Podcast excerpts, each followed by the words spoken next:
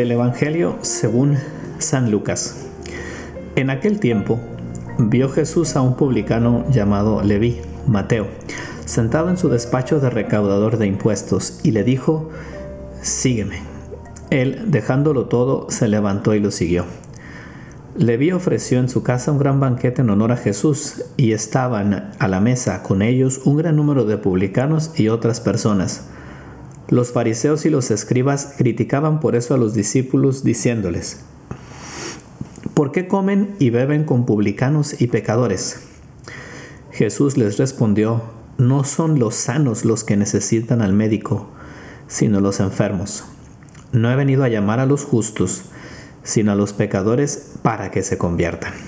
En este Evangelio creo que lo primero que tenemos que eh, pues darnos cuenta es que Jesús ve a Mateo, dice el Evangelio que ve a un publicano, a un recaudador de impuestos, y, lo llama por su nombre, llamado Leví, y al final eh, pues le dice, sígueme.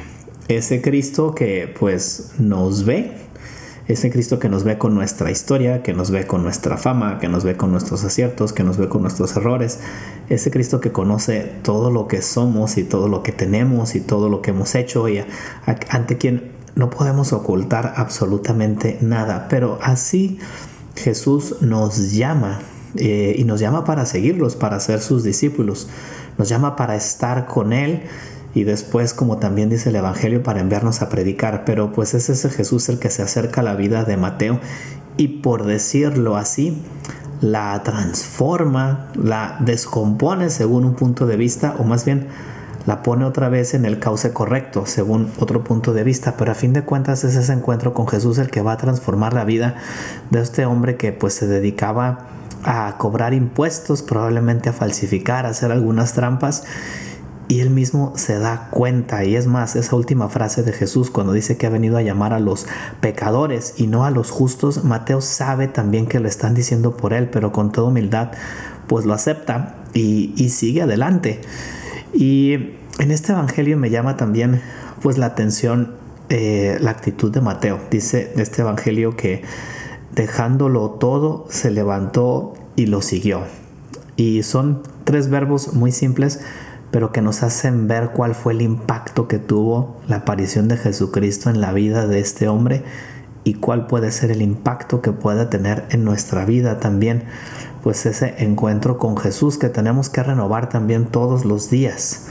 Primero, pues Mateo deja todo, deja sus seguridades, deja sus posesiones, deja aquello para lo que vivía y empieza a poner su mirada en Jesús a convertirse, por decirlo así, que no es otra cosa que precisamente poner los ojos este, pues, eh, en una dirección diferente a los que tenía.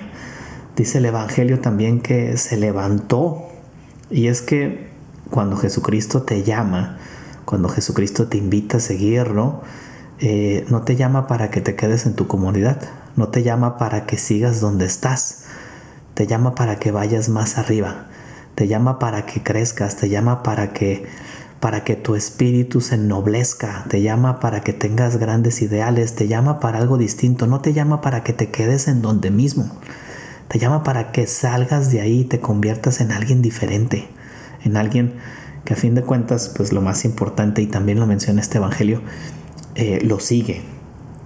Y creo que ahí está la clave de todo, ¿no? Cuando aceptamos ese llamado de Jesús, nosotros como bautizados y como cristianos, pues estamos siguiendo a una persona, no a una idea, no una institución, no un gran ideal. Estamos siguiendo a alguien que amamos y, estamos siguiendo a alguien que verdaderamente toca y transforma nuestra vida. Eh, este llamado de Jesús, yo creo que en las consecuencias de todos los días, nos pone muchas preguntas y unas preguntas que no son fáciles de responder, al contrario, que son preguntas que tenemos que pensar muy bien. Eh, a veces cuando uno eh, pues platica con los jóvenes, ¿no? Y por ejemplo, no sé, se habla del tema de la, de la vocación, por decirlo así, a la vida sacerdotal, o incluso pues de esa transformación de vida que todos necesitamos hacer, me llama la atención como muchas veces pues eh, hay dos respuestas que intentan eludir la pregunta, ¿no? Una es, bueno, pues este, sí, ya me convertiré, pero bueno, me convertiré después, me convertiré ya cuando sea adulto y cuando esté grande y cuando pues realmente ya no tenga muchas cosas que perder en la vida, ya tenga que asentar la cabeza, entonces pues sí voy a seguir a Jesús, ¿no? O como decía, ¿no? Pues hablando también de este tema de la, de la vocación y del llamado de Dios, como que a veces lo ven como algo negativo, ¿no? Y como que, ay, no, bueno, pues sí, si Dios me habla, qué bien, pero mejor que no me hable.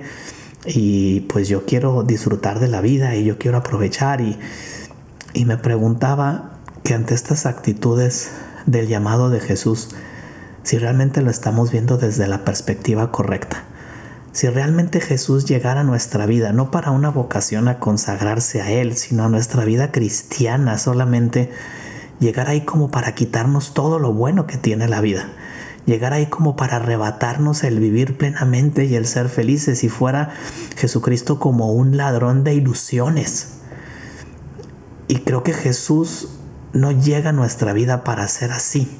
Jesús no viene a arrebatarnos nuestra vida, es más, no tiene nada que arrebatarnos, Él nos la dio.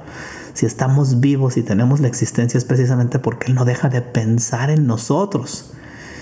Pero cuántas veces en realidad, aunque no lo queremos decir así, vemos esa llamada de Jesús como si fuera una amenaza, como si fuera una persona que me viene a arrebatar eh, todas aquellas cosas que puedo disfrutar.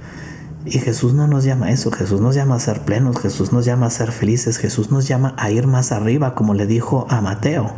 ¿no? Sígueme y Mateo se levanta y Mateo deja todo y Mateo se va a seguir a Jesús. Cristo no se aparece en nuestra existencia, en nuestra vida, para quitarnos lo más valioso que tenemos. Cristo se acerca a nuestra vida para darnos lo mejor pero muchas veces no nos la creemos. Muchas veces pensamos que el vivir de cara a Dios y el vivir para Él eh, nos quita cosas, nos quita felicidad, nos quita plenitud, cuando es todo lo contrario. Eh, es ahí cuando eh, se antepone o se pone delante la, esa gran diferencia, ¿no? Si estamos realmente con, con esa persona que queremos y que amamos o si simplemente la vemos como algo con lo que tengo que cumplir o lo que tengo que hacer. Cristo nos invita a tener esa intimidad, por eso nos ha llamado a cada uno, como decía, conociendo la historia de Mateo, conoce también tu historia, conoce pues lo que has vivido y te llama a que tú seas pleno y a que lo sigas, no simplemente a que aceptes el seguir a Cristo y el ponerte este un sticker espiritual en el alma para decir que eres un seguidor de Cristo. No, Él te llama para que compartas la vida con Él. Él te llama para ser feliz con Él, como cuando estás con una persona que quieres, a la que amas y a la que aprecias, con la que te gusta pasar tiempo. Cristo, a fin de cuentas, cuando te llama, no te llama para amenazarte y para quitarte la vida. Te llama para llevarte a la plenitud. Ojalá que escuchando ese llamado de Cristo todos los días nos demos cuenta de que es Jesús que nos ama y que nos planifica, es el que se nos presenta a diario en las circunstancias de todos los días, es el que nos llama a levantarnos, es el que nos llama a seguir, a dejar todo.